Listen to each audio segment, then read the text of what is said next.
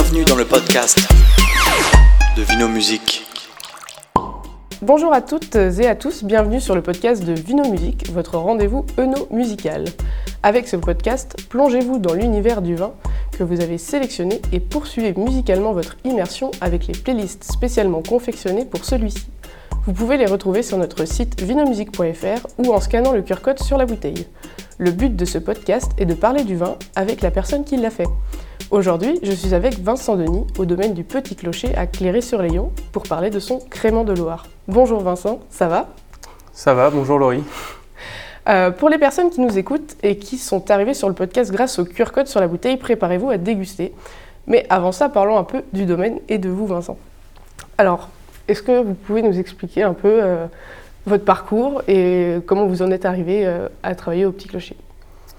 Alors moi je suis euh, Vincent Denis, vigneron euh, au domaine du Petit Clocher. je suis issu d'une famille de vignerons depuis maintenant une, c'est une famille qui a une centaine d'années. le domaine a été fondé en 1920 par mon arrière-grand-père. donc forcément plongé dans la passion familiale. ensuite j'ai été aussi briefé dans mes études, euh, puisque j'ai un BTS en viticulture onologie, euh, j'ai également une licence de commerce des vins, et après un parcours euh, dans divers domaines, du Bordelais, en Suisse, en passant par la Californie. donc voilà, mes expériences à, travers, à travers mes stages m'ont donné encore plus envie de revenir sur le domaine et puis bah, de produire et de vendre les produits de la famille. D'accord. Et du coup, vous savez, en fait, c'était comme une évidence au final, de se dire, euh, bah, ici, j'ai envie de recréer ce qu'on avait créé avant, mais avec euh, ma patte à moi, quoi. Oui, c'est un peu ça. C'est pas juste un héritage, c'est aussi euh, vraiment la transmission d'une passion qui a eu lieu. Et ça n'a jamais été forcé, ça a toujours été consenti.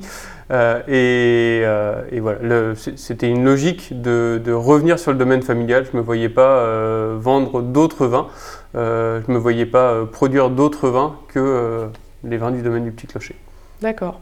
Et du coup, je suppose que même au niveau de vos expériences à travers le monde, ça a surtout enrichi au final votre, la façon de faire votre vin aujourd'hui Tout mon parcours il a été construit, oui, pour retranscrire les techniques que j'ai apprises à la fin, à sur Layon, sur nos terroirs de, de schiste du, du, sud de du sud du Layon. Donc oui, oui tout a été euh, construit pour, euh, pour améliorer à la fin le domaine. D'accord. Et donc aujourd'hui, euh, vous avez un domaine ici de 90 hectares à clairer. vous, vous, travaillez en équipe, donc en famille. ici, vous êtes combien donc, à travailler tous ensemble sur le domaine? Déjà, oui, en effet, je ne suis pas seul, hein, puisque sur 90 hectares, il y a beaucoup, beaucoup de travail. Euh, d'abord, je suis associé par deux de mes cousins. Euh, c'est un domaine qu'on a repris ensemble, puisque Julien, euh, qui s'occupe plus du chai, qui vinifie, Stéphane, qui s'occupe plus, lui, de, la vigne, donc c'est deux frères. Et puis moi, je suis le cousin, qui, enfin, moi, je gère plus la partie administrative et commerciale du domaine. C'était un domaine qui était tenu par mon père et mon oncle, donc les garçons ont repris la suite sur l'entreprise. Ensuite, on est accompagné euh, de euh, à peu près d'une dizaine de, salariés qui euh, nous accompagnent et dans la production et dans la commercialisation, que pour pouvoir trouver toute l'année au caveau ou à travailler dans les vignes quand vous passez à Cléry. D'accord. Et du coup, vous avez dit que ce, ce, domaine, il était donc vieux de 100 ans. Donc, il a toujours été ici placé à Cléré alors on a toujours été à Cléré. Euh, historiquement, on était au pied de l'église de Cléré, d'où le nom domaine du Petit Clocher. En grandissant, le domaine s'est étendu aussi à d'autres euh, propriétés et à d'autres caves. Donc euh, avant 2016, on était sur trois caves distinctes. On a pris la décision en 2016 de déménager en construisant un chai neuf avec un caveau de dégustation et puis une cave moderne euh, donc oui, on a, déménagé, mais on est resté à Cléré. on a gardé nos racines. D'accord. Et euh, donc ici, le lieu où on est, euh, donc c'est votre caveau maintenant de dégustation et donc de, stockage. Oui. et c'est pareil, vous me disiez qu'avant, ici, c'était une laiterie. C'est ça. C'est une ancienne laiterie de Cléré. La, ancienne laiterie de Cléré que mes parents ont racheté en 1989, euh, une opportunité qu'ils ont eue. pour commencer à faire de la vente directe, ils souhaitaient stocker des bouteilles. Donc les frigos de l'ancienne laiterie étaient, euh, étaient, appropriés, la laiterie était à l'abandon. Donc ils ont remis en état euh, un outil industriel un peu en ruine. Et c'était surtout une très grande opportunité pour nous d'avoir un emplacement, je dirais presque illimité, pour construire des bâtiments et puis pour avoir une cave qui soit contemporaine et en même temps euh, très fonctionnelle. D'accord. Et donc, euh, après, au niveau des 90 hectares, ils sont tous, enfin, je suppose qu'ils ne sont pas tous sur la commune de Cléré. Vous en avez un peu, euh, en fait, tout autour?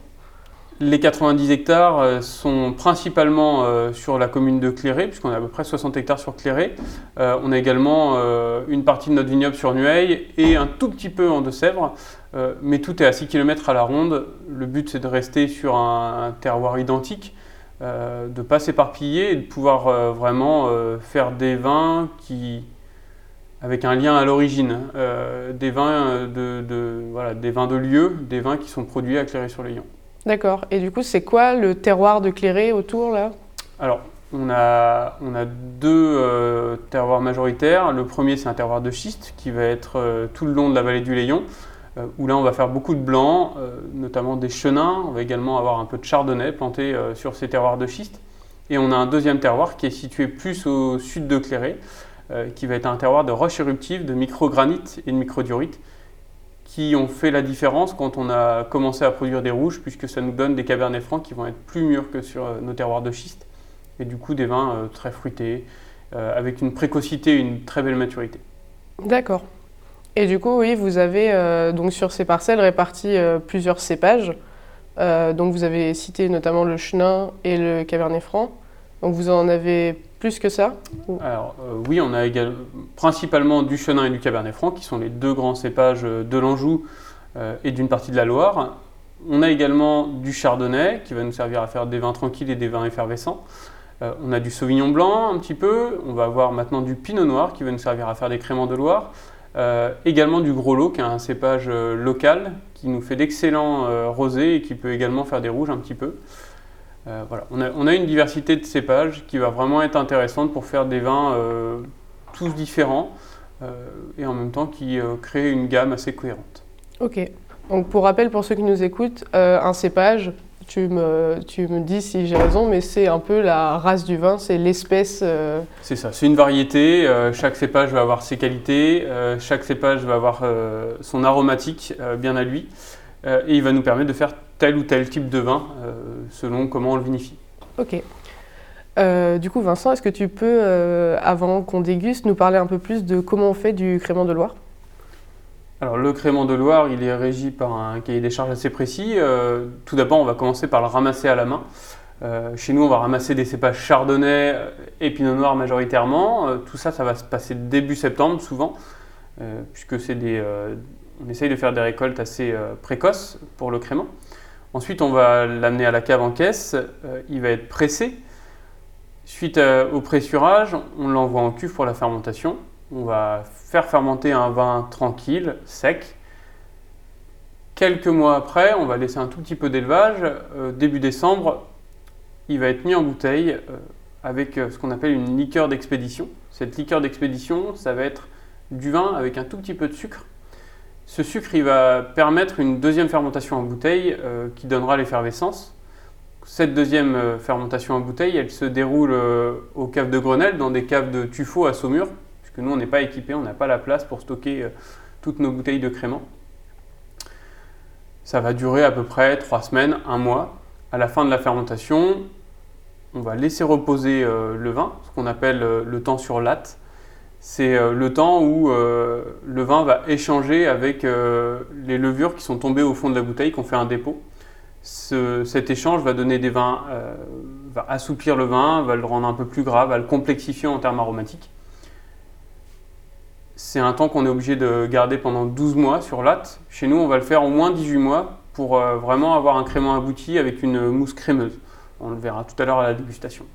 À la fin de cette période, on va prendre les bouteilles, on va faire ce qu'on appelle le dégorgement, c'est-à-dire qu'on va enlever le, dépôt de levure en, en amenant le dépôt de levure euh, dans le goulot de la bouteille en l'espace d'une semaine ou deux semaines. Vous savez, c'est le moment où on tourne les bouteilles, euh, comme on voit souvent euh, dans les reportages sur les effervescents.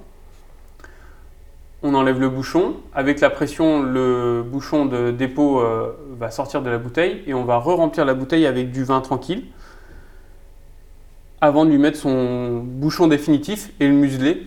Euh, Vous savez, la fameuse plaque qu'on a l'habitude de collectionner. Et après, on va laisser à peu près 2 à 3 mois le vin se reposer avant de le commercialiser et avant de pouvoir l'ouvrir. D'accord. Et euh, je, je me demandais, vos raisins, quand vous les ramassez, donc vous avez deux cépages différents, Mhm. euh, vous les pressez en même temps, vous les pressez séparément et vous les assemblez après? Donc généralement, on va ramasser euh, séparément, puisque des fois, il y a 2, 3, 4 jours de date de maturité qui vont, euh, qui vont varier entre chaque cépage. Et on, assez rapidement, on va l'assembler, souvent dès la fin de fermentation, pour que euh, le crément euh, s'harmonise, que tous les, cépages s'harmonisent ensemble avant qu'on le mette en bouteille. Ok, Eh, super. Eh ben, on va pouvoir déguster alors. Donc, si vous êtes euh, chez vous à la maison, c'est le moment d'ouvrir la bouteille. Bon, je suppose qu'il y en a certains qui ne nous ont pas attendus pour faire ça. Mais voilà, vous pouvez écouter nos commentaires et donc partager avec nous ce moment de dégustation. Donc, premier, en fait, moi, ce que je vois direct, c'est qu'il y a l'air d'avoir quand même pas mal de bulles. Oui, une effervescence qui est, euh, qui est bien présente. Alors, on est euh, sur des flûtes, euh, qui est le, pour nous ce qui est traditionnel pour déguster un crément.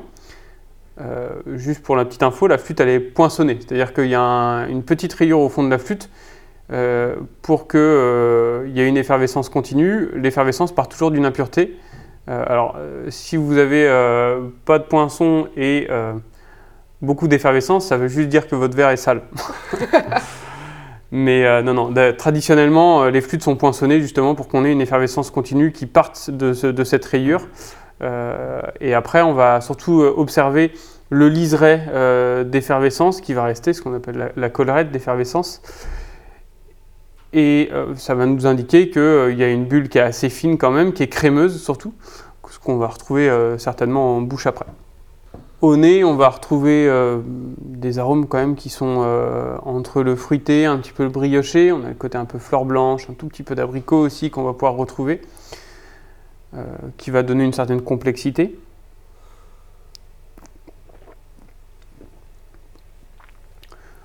Voilà. En bouche ensuite, on va avoir ce, crémeux qui va tout de suite se développer. Euh, puisque euh, notre but vraiment c'est d'avoir euh, une, bulle très fine, assez délicate, en même temps qui est présente quand même, hein, puisque ça reste un, effervescent qui qu'on veut assez délicat, assez fin. La, la- bouche va se développer un peu sur le milieu de bouche avec une certaine fraîcheur aussi, un peu de gras. Euh, tout ça c'est euh, dû à nos assemblages de chardonnay et de pinot noir. Et puis, euh, on va finir sur une certaine longueur en bouche qui va rester sur de la fraîcheur, sur un aspect un petit peu brioché, avec toujours ces arômes de fleurs blanches qui vont venir en fin de bouche, qui sont intéressants. Et le but, c'est de, de reprendre après euh, une autre gorgée pour continuer la dégustation. qu'effectivement, il est très, euh, il est très doux. Il, glisse tout seul. euh, c'est vrai que bon, après, moi, c'est un avis totalement personnel, mais euh, moi, la bulle, euh, la plupart du temps, ce que je reproche à la bulle, c'est que je sens que la bulle et j'ai j'ai pas le reste du vin, les arômes et tout ça. Et là, c'est vrai qu'on a cette pétillance, mais sans être trop présent. Et euh, c'est très appréciable. C'est tout notre intérêt des, euh, du temps où on va laisser le vin sur latte, euh, puisque c'est à ce moment-là que la bulle va s'affiner. Elle va passer d'une bulle très grossière au début de son élevage à une bulle qui va, qui va devenir beaucoup plus délicate, beaucoup plus crémeuse. C'est pas une bulle qui fait pop, c'est une bulle qui va, qui va doucement enrober le palais, je dirais. Ouais, on n'est pas sur un, sur un soda, quoi. C'est ça. Oui, et puis euh, on ne l'a pas dit euh, tout à l'heure, mais effectivement, euh, pour rappeler, en fait, le fait d'avoir des bulles dans le vin, c'est que la fermentation qui se fait en bouteille crée de- du gaz carbonique qui va se dissoudre dans le vin. C'est ça. Et une fois ouvert, il va se libérer, puisqu'il aura la place de sortir. Exactement. Et puis il va rester assez longtemps, l'effervescence va être assez active un certain temps, Alors après, il ne faut pas boire la bouteille pendant une semaine et demie, hein, mais en la rebouchant bien avec des bouchons hermétiques, on va pouvoir garder la bouteille sans problème 2-3 jours. Mais bon, l'idéal, c'est quand même de la prendre à l'apéritif. C'est ça. Et le, le mythe de la cuillère, euh, ça marche? Je n'ai jamais réussi à, à- à vraiment tester euh, et à que ça soit concluant, on va dire. D'accord. Pour ceux qui ne savent pas, le mythe de la cuillère, c'est juste de mettre une cuillère euh, dans, la, dans la bouteille, donc en laissant le, le bout euh, dont on se sert pour manger euh, ressortir. Et c'est censé euh, garder les bulles. Mais euh, voilà, moi non plus, euh, le peu de fois où j'ai essayé, ça n'a pas été très, concluant. Euh, ok. Et euh, donc, tu as dit apéritif. Qu'est-ce que tu nous conseillerais sinon Pour toi, c'est un vin d'apéro, un vin de dessert aussi? Alors, ça peut être un vin d'apéritif. hein, En tout cas, moi, je le consomme beaucoup comme ça. On est sur un crément qui est quand même assez complexe avec du gras. Je dirais même que ça peut être un crément de gastronomie. Euh, sans problème, il peut aller accompagner un poisson, une volaille, euh, puisque justement, il y a une certaine matière dans ce crément. Il y a un peu de gras, un peu de rondeur aussi. euh, donc, le, but, c'est vraiment toujours que euh, le plat ne domine pas le vin ou inversement. Et là, euh, clairement, sur, une, euh, sur des, sauces euh, assez légères, euh, il n'y aura pas de souci. Puis bien sûr, sur une tarte aux fruits, euh, ça marche toujours. Euh, en, fin de, en fin de repas, on est plutôt sur quelque chose qui est assez digeste. Et euh, une certaine légèreté aussi, euh, avec l'effervescence, qui est toujours sympathique. Ouais, c'est léger, puis il y a, il y a une belle acidité aussi qui vient euh, compléter tout ça. Il y a cette fraîcheur oui, qu'on Ouais. garde, et voilà, cette fraîcheur de Loire qui est importante pour nous. Qui, tout à l'heure, je parlais de vin de lieu, ça fait partie de, de, de ce, de cette signature de Loire, c'est cette acidité, cette fraîcheur dans nos vins.